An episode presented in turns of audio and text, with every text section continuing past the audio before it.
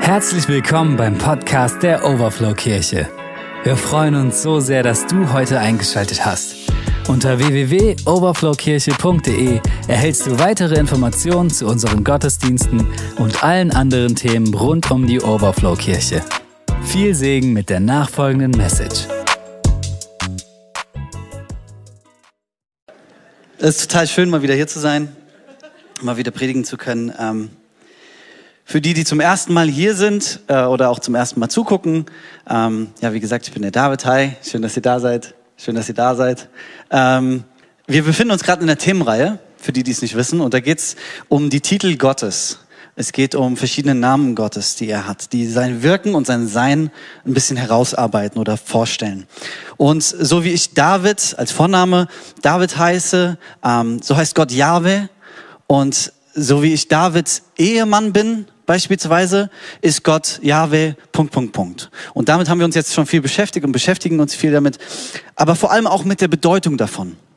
Also David Ehemann bedeutet, ich habe eine Frau, ich habe eine Frau, die ich liebe, die ich ehre, Lilly, ja, also ich weiß, wie sie heißt, danke, äh, die ich liebe, die ich ehre, der ich bestimmte Dinge schuldig bin als Ehemann. Äh, David Vater bedeutet, ich bin Vater von mindestens einem Kind, ich habe ein Kind, ich, ich, ich muss es erziehen, das ist mein, mein, meine Aufgabe. Ich habe verschiedene Aufgaben, die ich, die, Dinge, die ich diesem Kind auch schuldig bin. Äh, David Fußballspieler bedeutet, dass wenn man mich Fußball spielen sieht, fragt man sich, warum spielt er eigentlich nicht in der Nationalmannschaft? Die könnten, die könnten den echt gebrauchen. Die Antwort ist, ich weiß es auch nicht. Ja, ich warte immer noch auf einen Anruf. Und so haben wir letzte Woche von Jahwe Rapha gehört, dem Gott, der heilt. Der Herr ist mein Arzt.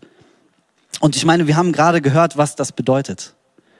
Wir haben gehört, was es bedeutet, dass wir Gott als Arzt haben, dass wir Gott haben auf unserer Seite, der Arzt ist, der anrührt. Ja. Im Endeffekt hat Ronaldo das auch sehr, sehr gut rausgebracht. Ähm, geht es um das Heil deiner Seele. Es geht darum, dass er der Arzt deiner Seele ist. Es geht darum, dass deine, dass deine Seele Heil findet. Aber er ist auch der Gott, der Arzt für deinen Körper. Er ist der Gott, der Arzt, Jahwe Rapha. Und ich persönlich weiß nicht mal, wo Nieren sind. Ja? Deshalb, äh, selbst wenn ich es versucht hätte, die Niere zu berühren, hätte ich keine Ahnung. Ich hätte jetzt gedacht, die Niere wäre hier irgendwo. Ähm, ist sie nicht anscheinend. Aber Gott, Gott, Jahwe Rapha, er weiß ganz genau, wo deine Niere ist. Er weiß ganz genau, wo dein Herz ist. Er weiß ganz genau, was in dir abgeht, mit was du dich rumschlägst und ganz genau auch, was deine Seele braucht. Und so ist Gott, Jahwe ist so viel mehr. Er ist auch Jahwe Zebaoth und Jahwe Shalom. Und so beschäftigen wir uns heute mit dem Namen mit den beiden Namen. Ich bin der Einzige, der zwei Namen hat. Ich weiß nicht, ob das heißt, dass ich doppelt so cool bin. Nein, wow. Danke fürs Humblen. Ähm, ich habe zwei Namen bekommen, und zwar Jahwe Zebaoth und Jahwe Shalom. Und diese Namen, die wirken im ersten Moment vielleicht sehr gegensätzlich, ähm, weil Jahwe Zebaoth bedeutet der Herr der Herrscher, der Herrführer. Ähm, es ist sehr, ein, ein kriegerischer Begriff. Herr, ein Herr ist nicht da, um, um irgendwie Spaß zu haben. Ein Herr ist da, ist bereit zu kämpfen. Ähm, Herr der Herrscher bedeutet, du, du, du, du hast eine Gruppe von diesen bereitwilligen Leuten, die bereit sind zu kämpfen, scharst die zusammen und dann hast du ein Herr. Ich würde sagen, wir sind vielleicht nicht mal ein Herr hier, ja, wenn wir uns alle bereit machen würden. Ähm, das heißt, das ist eine große Menge von, von Leuten.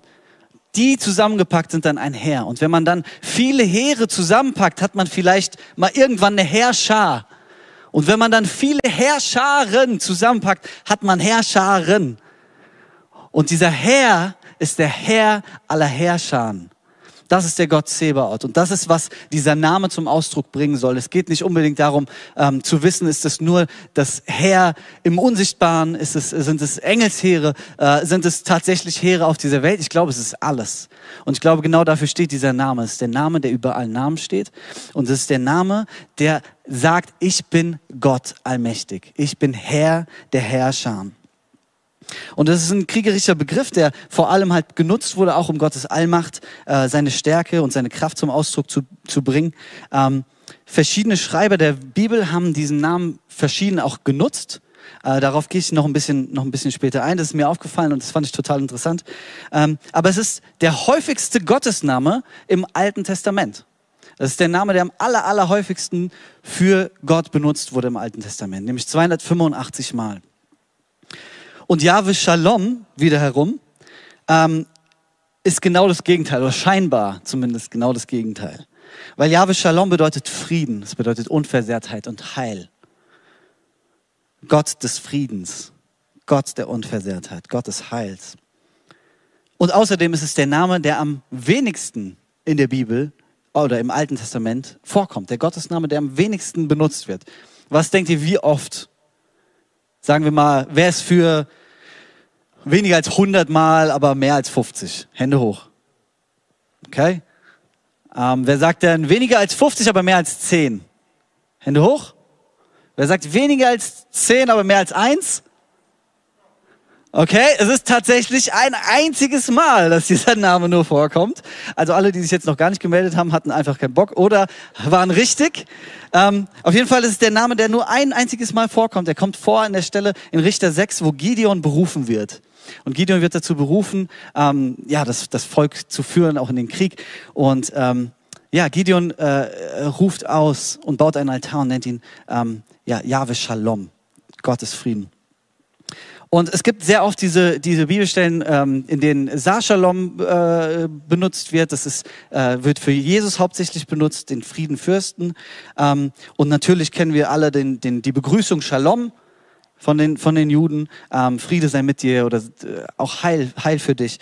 Ähm, aber der Name Jahwe Shalom ist tatsächlich nur einmal. Ich habe sogar nochmal nachgecheckt, weil ja, wer weiß das besser, ja, aber ähm, der Piefke hat es mir nochmal, der, der Stefan, sorry, hat es mir nochmal bestätigt. Ähm, somit scheint es so, als könnten diese zwei Namen nicht unterschiedlicher sein.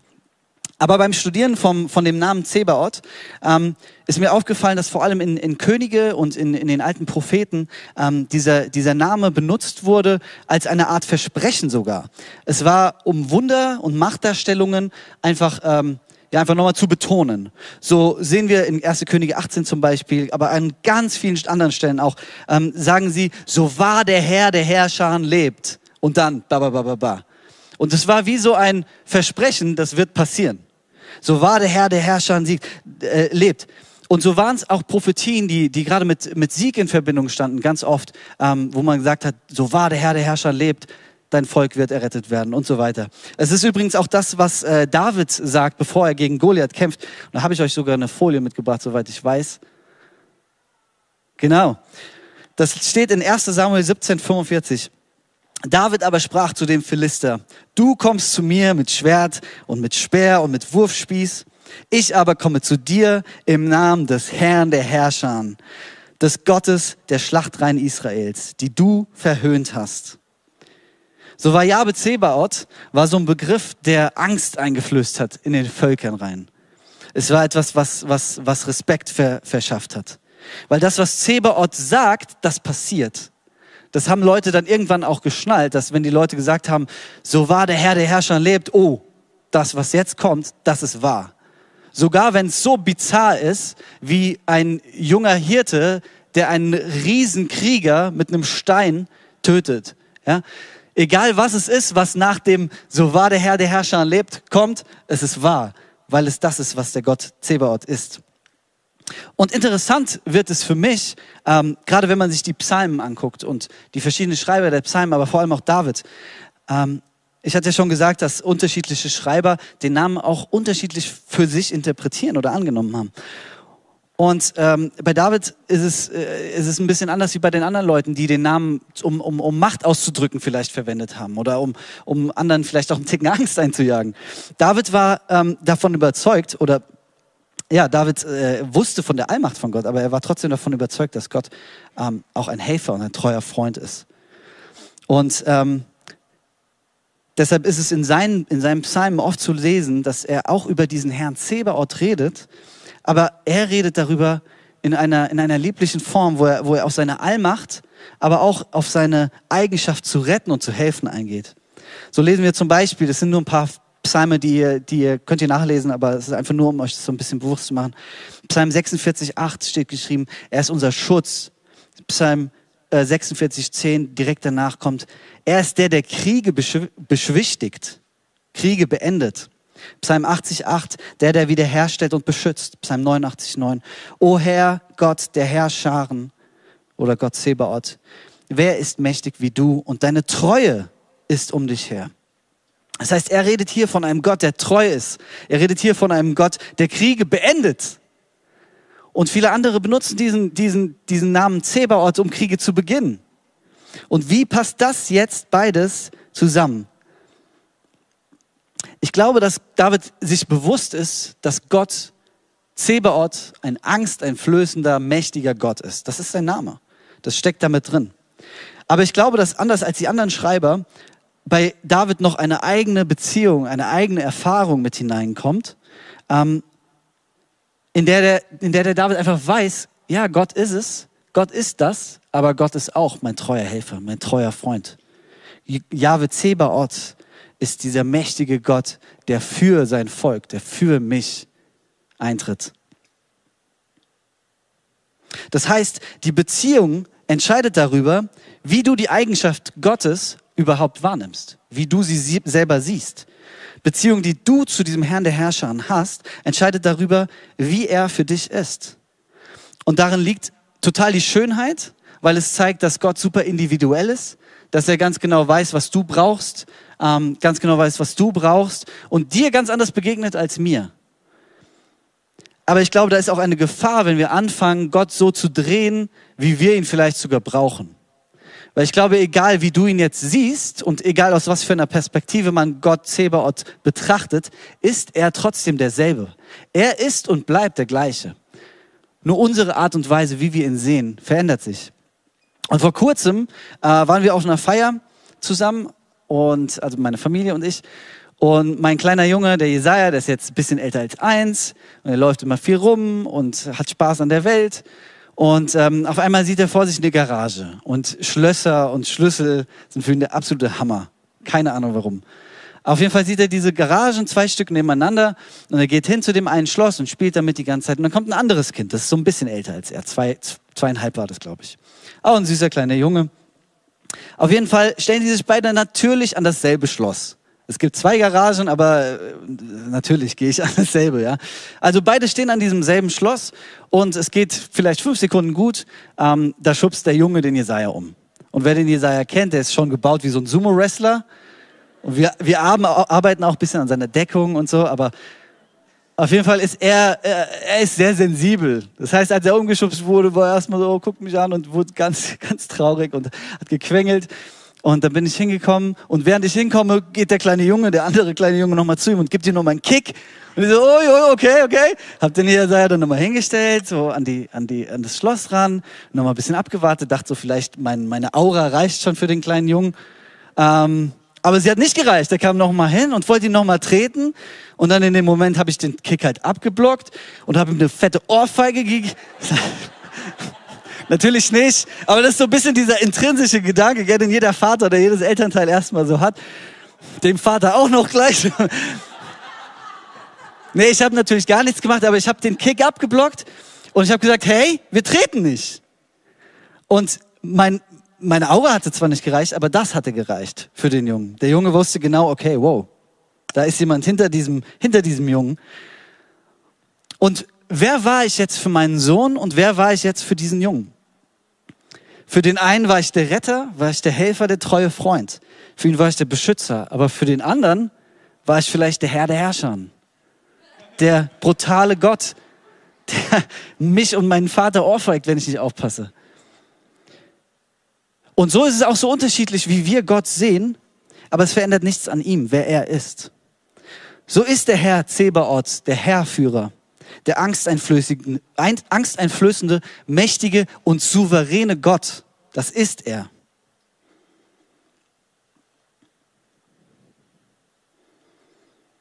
Aber er ist auch Retter, Helfer und Helfer in der Not. Und so kommt es auf unsere Perspektive an. Dieser kleine der Junge, der, der war super süß.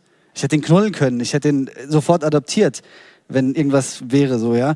Ähm, aber er war nicht mein Junge. Er hatte mich nicht in seinem, in seinem, ich hatte nicht sein Back, ja. Ich war nicht in seinen Reihen, in seiner, in seiner Ecke. Und genauso liebt Gott jeden Menschen und jeder Mensch hat die Chance, zu ihm zu finden. mit ihm eins zu sein. Durch Jesus. Aber nur die, die durch Jesus zu ihm kommen, unterliegen auch seiner Gnade, weil wir jeder einen freien Willen haben, dies zu entscheiden. Und Gott Zebaoth ist mächtig und ewiglich. Und er lässt nicht mit sich umgehen, so wie wir es unbedingt wollen. Es ist auch nicht so, dass wir mit unseren Konditionen zu ihm kommen. So und so möchte ich mich bekehren. So und so möchte ich zu dir finden. Das und das möchte ich, dass du bist. Sondern er ist, was er ist. Ich bin, der ich bin, sagt er. Deshalb, ich sage das nur deshalb, weil ich immer wieder höre, wie so neue Sachen reinkommen von so schwachsinnigen, schwachsinnigen Ideen der Welt, ähm, die dann mit reingemischt werden ins christliche, ins christliche Bild und irgendwie versuchen, uns einzureden, dass alles okay ist und dass doch alles gut ist. Und wir müssen da echt aufpassen, dass wir das nicht zulassen, weil Gott ist, wie er ist und er gibt vor, wie man ihm begegnet. Er gibt vor, was seine, ähm, ja, was seine Konditionen sind. Und er ist der souveräne Gott. Seine Kondition ist Jesus. Seine Kondition, ihm zu begegnen, ist Jesus. Aber was bedeutet das? Jesus ist ja immer die Antwort. Aber was bedeutet das? Es bedeutet, dass wir erkennen müssen, und du als, als gerade auch jemand, der, der Jesus nicht kennt, musst du erkennen, da ist Schuld und Scham, die auf mir liegt. Und ich brauche einen Retter. Das ist eine Erkenntnis, die, die viele, fast alle von euch schon, schon hatten. Aber das ist eine so wichtige Erkenntnis, weil es dazu führt, zu diesem Punkt, hey, ich brauche einen Retter. Und wenn wir diese Demut über unserem Leben selber aussprechen und wissen, wir brauchen einen Retter, der uns, uns rettet, ähm, dann ist er dafür da, uns auch diesen Frieden zu schenken. Aber wir müssen uns selber erstmal demütigen zu diesem Punkt kommen, damit er überhaupt erst eingreifen kann, weil er uns niemals unseren freien Willen nehmen würde. Er würde niemals uns einfach etwas wegnehmen, an dem wir festhalten. Und es hört schon so, also bei, bei vielen Menschen hört es schon da auf. Weil dieser Punkt, du brauchst einen Retter, jemandem zu sagen, da denken sie sich, ach, aber ich bin doch eigentlich ein guter Mensch und ich brauche keinen Retter, ich kriege das schon irgendwie hin, so. Die Antwort ist einfach nein. Weil wir alle brauchen einen Retter und du brauchst einen Retter. Und die Bibel sagt uns, dass es nicht einen gibt, der gerecht ist. Du kannst gucken, soweit du willst, aber es gibt nicht einen. Und Jesus kennt jede einzelne Situation deines Lebens. Jesus kennt jeden Moment, den sonst keiner sieht. Und er weiß ganz genau, was bei uns abgeht. Deshalb, er weiß ganz genau, diese Welt, sie brauchte einen Retter und sie hat einen Retter bekommen in Jesus. Und wenn du diesen Retter annimmst, das ist der Punkt, worauf, worauf ich eigentlich hinaus möchte. Wenn du diesen Retter annimmst, dann wächst automatisch etwas in dir, was connected ist mit diesem Gott Zebaoth, mit dieser Herrschaft und dieser Allmacht Gottes. Nämlich, es wächst in dir die Furcht des Herrn. Und ich glaube, dass wir wenn wir uns die Furcht des Herrn angucken, dann müssen wir so ein bisschen in die Perspektive Hiobs rein. Ich habe das heute Morgen nochmal ähm, hier vor Ort so ein bisschen aufs Herz gelegt bekommen, deshalb ist es jetzt nicht irgendwie da. Aber ähm, ich lese euch einfach mal Hiob 36 vor, also die ersten paar Verse. Äh, sorry, 38. Und da steht, da antwortete der Herr dem Hiob aus dem Gewittersturm und sprach, Wer verfinstert da den Ratschluss mit Worten ohne Erkenntnis? Bisschen schwer gesagt, aber auf Neudeutsch heißt es, wer redet da ohne Ahnung von irgendwas zu haben? Gürte doch deine, Le deine Lenden wie ein Mann. Ich will dich fragen und du sollst mich belehren. Das sagt Gott zu Hiob, weil Hiob ihm, ihm Sachen an den Kopf geworfen hat. Wo warst du, als ich den Grund der Erde legte? Sprich es aus, wenn du Bescheid weißt. Wer hat ihre Maße bestimmt? Weißt du das? Oder wer hat die Maßschnur über sie aufgespannt? Worin wurden die Grundpfeiler eingesenkt? Oder wer hat ihre Ecksteine gelegt, als die Morgensterne miteinander jauchzten und alle Söhne Gottes jubelten? Wer hat das Meer mit Schleusen verschlossen, als er hervorbrachte, heraustrat wie aus dem Mutterschoß? Also Gott steht in seiner Allmacht da und sagt Hiob, und das Buch Hiob hat mich immer, ich weiß nicht, wie es euch geht, aber es hat mich immer ein bisschen genervt, und irritiert, weil ich nicht ganz verstanden habe, wieso Gott diese ganzen unfairen Sachen dem Hiob äh, passieren lässt. Und äh, wow, dann kommt er und sagt ihm einfach, gibt ihm einfach ein Brett auf den Kopf und sagt, ja, aber ich bin Gott. Aber das ist etwas, eine Realität, in der wir als Christ echt hineinkommen müssen. Weil wir verstehen müssen, wem wir eigentlich dienen. Es ist so leicht, das irgendwie aus den Augen zu verlieren. Wir dienen den allmächtigen Gott, dem Herrn der Herrscher. Und wenn er hier spricht und sagt, auf Neudeutsch so, wer redet denn da überhaupt, ohne irgendwie eine Ahnung von irgendwas zu haben? Dann denke ich mir so oft, wie oft denke ich mir, oder wie oft sage ich, ähm, könnte es nicht so und so sein, ohne überhaupt zu wissen, was für Auswirkungen das hat. Aber Gott sieht alles auf einmal, er sieht alles gleichzeitig und weiß ganz genau, wo der richtige, wo der echte, wo der gute Weg ist. Und die beste Antwort, und das ist das, was ich mir wünsche, wo, wo, wo wir auch hineinwachsen, ähm, gibt Hiob in, in, in Hiob 42. Da antwortete Hiob dem Herrn und sprach, ich erkenne, dass du alles vermagst, dass kein Vorhaben dir verwehrt werden kann. Wer verfinstert da den Ratschluss mit Worten ohne Erkenntnis? Fürwahr, ich habe geredet, was ich nicht verstehe. Dinge, die mir zu wunderbar sind und ich nicht begreifen kann. Höre nun, ich will reden, ich will dich fragen und du belehre mich. Das ist die Einstellung, in die wir, glaube ich, hineinkommen müssen. Und das ist das, was zu dieser Furcht des Herrn führt. Ein, ein Verständnis davon, wer Gott überhaupt ist und aber vor allen Dingen ein Anerkenntnis davon, was diese Macht mit sich bringt für unser Leben. Jetzt fragt ihr euch vielleicht Furcht des Herrn. Meinst du Ehrfurcht? Ehrfurcht ist so ein bisschen runtergewaschenes, damit es leichter zu verstehen oder leichter auch äh, zu verdauen ist, ähm, weil man nicht so gerne Furcht sagt. Und ähm, bevor ihr mich jetzt steinigt, weil ihr sagt, wir Christen sollen keine Furcht haben oder so, lasst es mich erklären, weil es gibt sehr, sehr viele Bibelstellen ähm, zu Furcht des Herrn. Und zwar einmal in Sprüche 22,4. Da steht, habe ich glaube ich auch sogar eine, genau, ich habe so, ich wollte eigentlich, dass wir es so laut vorlesen, aber dann ist mir eingefallen, dass äh, wir ja Livestream haben mit Mikro und so. Deshalb lese ich es vor. Ähm, die Folge der Demut und der Furcht des Herrn ist Reichtum und Ehre und Leben. Ähm, Hiob 28, 28, siehe, die Furcht des Herrn, sie ist Weisheit und vom Bösen weichen, das ist Einsicht. Psalm 25, 12 und 14. Wer ist nun der Mann, der den Herrn fürchtet? Ihn wird er unterweisen in dem Weg, den er wählen soll. Der Herr zieht ihn ins Vertrauen. Die ihn fürchten und sein Bund dient dazu, sie zu unterweisen. Die Furcht des Herrn äh, Sprüche 1923. Die Furcht des Herrn gereicht zum Leben, führt zum Leben.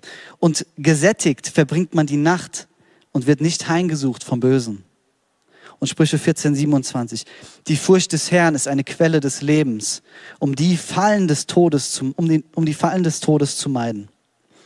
Die Furcht des Herrn ist nichts, was uns Angst machen soll. Es ist nichts, was, was dir selber Angst machen soll als Christ. Es ist etwas, was dir Kraft schenkt. Es ist etwas, was dich auf dem richtigen Weg hält. Die Furcht des Herrn ist die Furcht davor, gegen den Herrn zu gehen.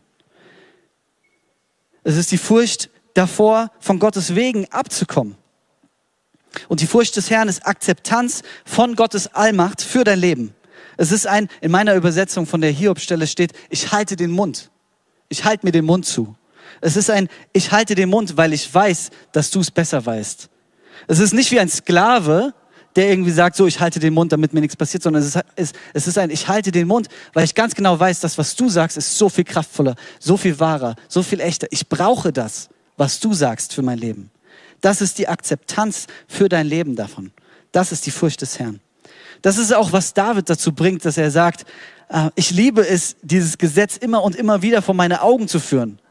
Als Nicht-Christ denkt man sich vielleicht, was redet der da?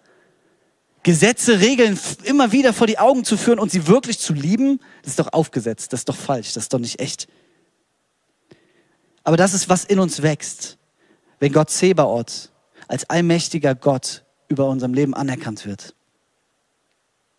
Das ist der Herr der Herrscher, den wir anerkennen müssen über unseren eigenen Einstellungen, Vorstellungen, über unseren Wünschen, über den Dingen, wie wir denken, dass die Welt zu laufen hat. In ihm ist Weisheit und Leben. Und vor allem aber, um zu dem nächsten Punkt und dem nächsten Namen des Herrn zu kommen, vor allem ist es das, wo wir echten Frieden finden. Der Herr ist Frieden. Oder der Herr schenkt Frieden. Witzigerweise habe ich genau vor zwei Jahren, in diesem Monat genau, vor zwei Jahren, bei der Predigtreihe Frucht des Geistes, habe ich das Thema äh, Frieden gehabt. Was richtig gut war, weil ich konnte einfach alles kopieren und ich lese euch das jetzt einfach mal vor. Ja, Also, nein, Spaß, ich habe es tatsächlich nicht mal durchgelesen. Aber eine Kernaussage, die, die ich von damals noch weiß, ist mir, äh, ist mir jetzt im Kopf und die muss ich, musste ich auch mitbringen. Nämlich, dass der Frieden, den Gott schenkt, ein ganz anderer Friede ist, als den, den die Welt schenkt. Der Friede, den die Welt dir vermittelt, was Friede ist, ist immer an deine Umstände um, und, und an die Dinge, die um dich herum passieren, äh, geknüpft.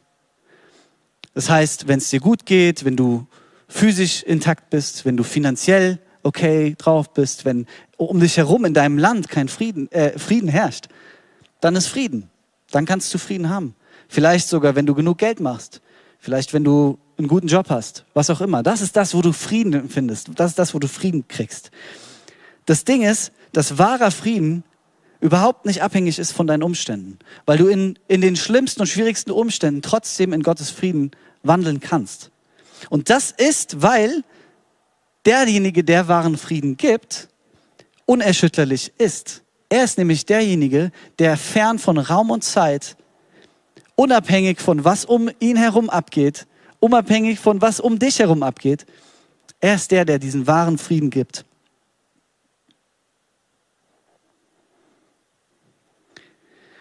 Und im Endeffekt ist dieser wahre Frieden, der wahre Frieden, was bedeutet das für mich? Im Endeffekt ist es frei von Schuld und Scham vor deinem Schöpfer stehen zu können. Weil unser Urdesign war, mit Gott zusammen durch den Garten zu gehen. Unser Urdesign war, ihn zu genießen, Gegenwart mit ihm und mit Menschen zu haben. Hand in Hand durch den Garten zu gehen. Und wir wollen zu diesem Urdesign zurückkommen. Deshalb bedeutet es für mich, absolute, echte Freiheit zu haben, bedeutet es, frei von Schuld und Scham vor ihm stehen zu können und es zu genießen es einfach zu genießen, in seiner Gegenwart zu sein. Als Jesus am Kreuz rief, es ist vollbracht und als dieser, dieser Vorhang zerrissen ist, das war der erste Moment, wo es möglich war, nach dem Sündenfall, für uns Menschen Frieden zu empfinden, echten Frieden, Frieden, der nicht geht. Wahrer Frieden, echter Shalom liegt nämlich darin, Freiheit von Sünde und Schuld durch Jesus zu kriegen. Ich selbst habe oft genug gemerkt, wie so, ein, wie so ein Unfrieden in mein Leben gekommen ist, in meinen Geist gekommen ist. Ähm, und ja, das geht auch als Christ. Auch wir Christen, ähm, auch, wenn, auch wenn Römer 5 äh, ganz genau davon spricht, dass, dass unser Erbe der Friede ist durch Jesus. Ja, das bedeutet, wir sind diejenigen, die eigentlich, eigentlich als absoluten Erbe, als Erbe Gnade und Friede haben müssen. Das ist etwas, was, wenn du äh, Vergebung von Jesus empfängst, wenn du ihn als Retter annimmst, ist es dein Erbe. Es steht dir zu, es ist dein. Und trotzdem ist es doch so, dass wir aus diesem Frieden rausgehen können, oder? Oder dass wir uns dieses Erbes nicht bewusst sind und Dinge tun, die wir als Erben Gottes nicht tun sollten. Es kann sein, dass wir sündigen, ganz klar. Es ist, es ist auch vielleicht Sünde, die immer wieder kommt, die du, die du nicht loswerden willst aus deinem Leben. Ähm, es kann aber auch sein, dass wir ihn vernachlässigen dass wir andere Dinge an die Stelle stellen, die nur Gott gehört. Das nennt sich Götzendienst in der Bibel. Aber für uns bedeutet das vielleicht ein Videospiel mehr zu lieben, als wir es sollten. Es kann auch sein, dass Unvergebenheit oder Streit dazu führt, dass du diesen Frieden, dass du dieses, diese, diese Sache, die dir eigentlich zusteht, nicht haben kannst. Und manchmal ist es so, dass es über Wochen passiert und du merkst so langsam, oh, irgendwie verschwindet mein Frieden. Manchmal ist es auch so, vor allem, vor allem bei Sünde ist es so, dass innerhalb von einer Millisekunde merkst du, oh, wow, mir fehlt was. Und immer ist es dasselbe, dass dein Geist, oder mir geht es zumindest so, ähm, ist, immer ist es so, dass mein Geist anfängt, nach Gott zu schreien. Er schreit, Jahwe Shalom, wo bist du? Weil dieser Friede nicht mehr so da ist, wie er davor da ist. Ich weiß, es ist mein Erbe. Ich weiß, es ist da für mich. Aber ich habe etwas getan, was, was einen Keil zwischen Gott und mich bringt. Und vielleicht bin ich in Rebellion oder äh, man ist vielleicht sauer auf Gott und man merkt vielleicht selber auch im ersten Moment gar nicht so, was ist da eigentlich gerade passiert? Ist ja gerade mein, mein Friede weggegangen? Aber im Endeffekt ist es, sind wir so designt, dass unser Geist nach Gott schreit. Wir sind dazu oder wir sind so programmiert als Menschen, dass unsere Seele sich nach Gott sehnt, dass unser Geist schreit, Shalom, wo ist dein Shalom, Gott, wo bist du? Und das machen auch Nicht-Christen. Die merken es manchmal nicht, manchmal merken sie es erst kurz bevor sie, wenn sie auf dem Sterbebett liegen, manchmal merken sie es ähm, auch nie.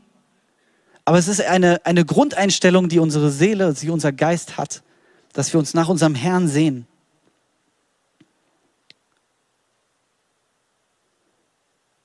Und deshalb ist es so cool, dass wir den Heiligen Geist haben. Weil bei uns ist es ein bisschen anders wie bei, wie bei Nichtchristen. Bei uns ist es, läuft es ein bisschen anders mit der Vergebung, weil wir in der Gnade leben.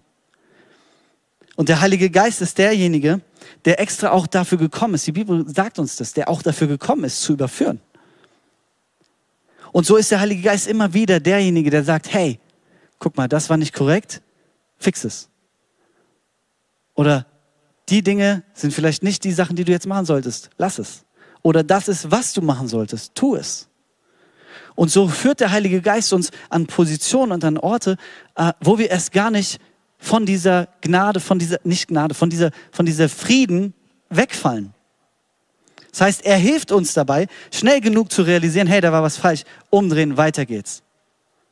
Und er ist auch derjenige, dass wenn wir ganz weit weg sind, trotzdem uns immer wieder antippt und friedlich fragt, hey, hey, kehr doch um, kehr doch um zu mir. Der Friede Gottes ist das Beste, was ich habe. Ich kann das, Punkt, ich kann das wirklich, wirklich sagen. Es ist das Beste, was ich habe. Es gibt nichts, was vergleichbar ist mit diesem Frieden Gottes. Und jeder, der, der diesen Frieden Gottes kennt, der weiß ganz genau, von was ich rede, weil der Friede Gottes ist etwas, was, was alles wert ist. Es ist es wert. Und wir denken manchmal, dass es so schlimm ist, von Sünde überführt zu werden. Oder vielleicht verbindest du das auch in deinem Kopf nach, äh, mit, mit, mit, dem, mit dem Bibelvers, äh, richte nicht auf, dass du nicht gerichtet wirst und interpretierst es falsch. Ähm, aber überführen ist, was, ist etwas anderes, ist etwas Gutes. Und ja, es tut manchmal weh. Und ja, es ist manchmal sogar super unangenehm, Dinge zu beichten, Dinge klarzustellen, Dinge gerade zu biegen. Vor allem für unseren Stolz. Aber es führt zurück zu diesem Frieden. Und dieser Frieden, ultimativ, ist alles, was du brauchst. Dieser Frieden ist unerschütterlich, dieser Frieden ist unabhängig von deinen Umständen und dieser Frieden ist immer da und er bleibt. Er bleibt. Wenn du bei ihm bleibst, bleibt er. Und das ist das Schöne.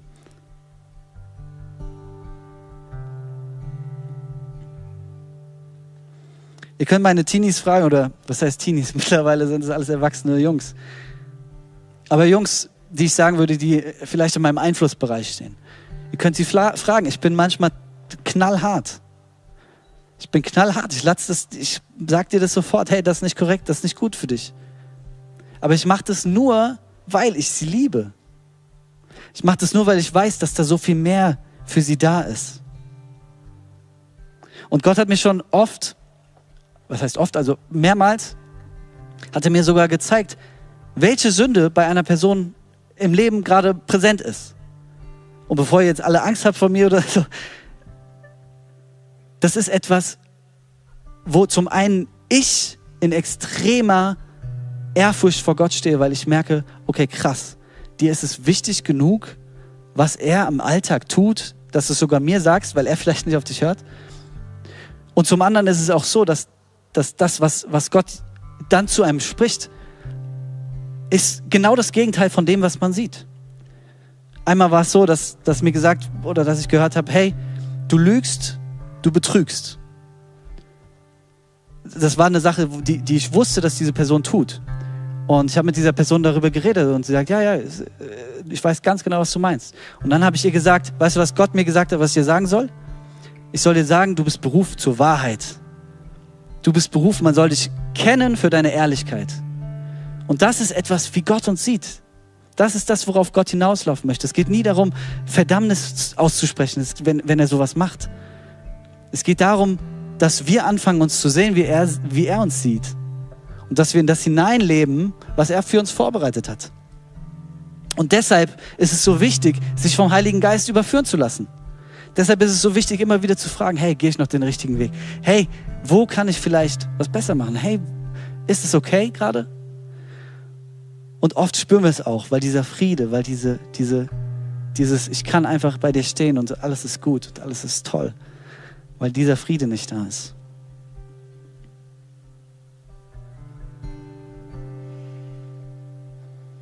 Wichtig zu wissen bei all dem, ganz wichtig zu wissen ist, dass du innerhalb von der kürzesten Zeit, um genau zu sein, einer Millisekunde, weil es nur eine Entscheidung braucht, du kannst heute schon, wenn du hergekommen bist, beladen, voller Unfrieden, kannst du hier rausgehen in Frieden, in Freude, ganz neu erquickt vom Geist Gottes.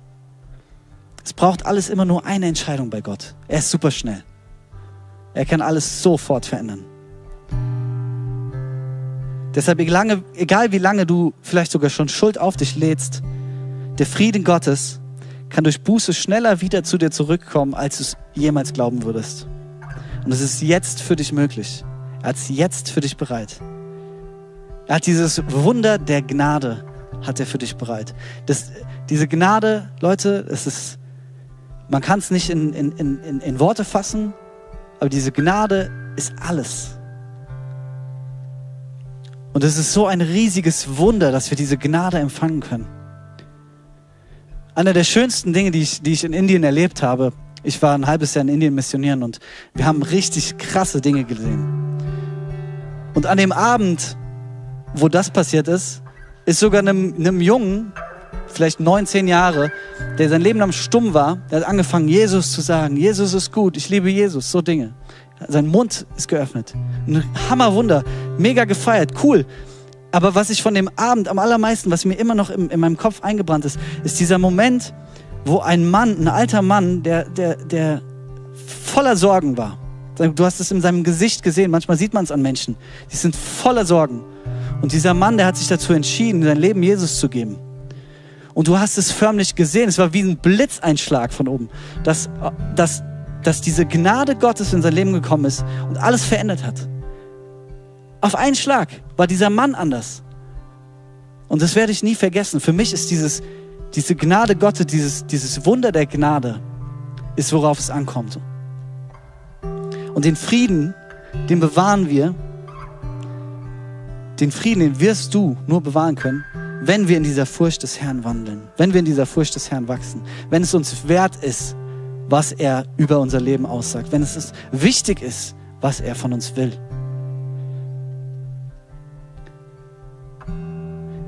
Wenn du diesen Frieden also noch nie gespürt hast oder ihn vielleicht verloren hast, wir haben es heute mal ein bisschen umgedreht. Wir machen die Abendmahlzeit quasi hinten raus. Hey, dann ist die Chance für dich da, diesen Frieden zu suchen. Es gibt die Chance jetzt für dich, vor deinen Schöpfer zu treten, vor den Herrn der Herrscher und ihn um seinen Shalom zu bitten, ihn um Vergebung zu bitten, ihn darum zu bitten, dir zurückzugeben, was du verloren hast. Er macht es, er hat es bei mir schon so oft gemacht. So oft. Und wir werden jetzt die Zeit nutzen, aber ich möchte noch einen Eindruck, den, der mir in der Vorbereitung kam, für etwas Spezifischeres ähm, möchte ich weitergeben. Und zwar habe ich gesehen, dass, dass jemand da ist oder mehrere, ähm, die vielleicht sogar schon lange Jahre bekehrt sind. Und ich weiß nicht, ob du es weißt oder nicht, aber du hast diesen Frieden in der Fülle, hast du schon lange verloren oder hattest ihn noch nie? Du hast, hattest ihn vielleicht sogar noch nie. Und der Grund dafür ist Unvergebenheit. ich weiß nicht, wen das jetzt betrifft, aber ähm, es kam mir vor wie Unvergebenheit gegenüber einem Elternteil. Und die Dinge, die du da festhältst, die halten dich davon fern, dass Gott dir seine wahre Kraft, seine wahre Liebe und seinen richtig echten Frieden geben kann. Und die Bibel sagt, dass wir sollen frei sprechen, um frei gemacht zu werden. Sprecht frei und ihr werdet frei gesprochen werden. Und heute ist der Tag, an dem du frei sprechen darfst. Ich weiß, es ist schwer. Ich möchte es mir nicht mal vorstellen, vielleicht, was die Dinge, durch die du gegangen bist.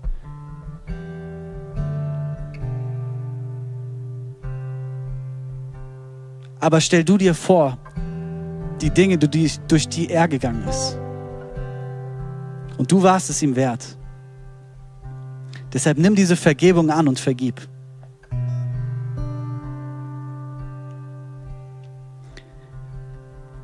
Genau für euch anderen, lasst uns diese Zeit einfach nutzen. Lasst uns in Gottes Gegenwart nochmal rein.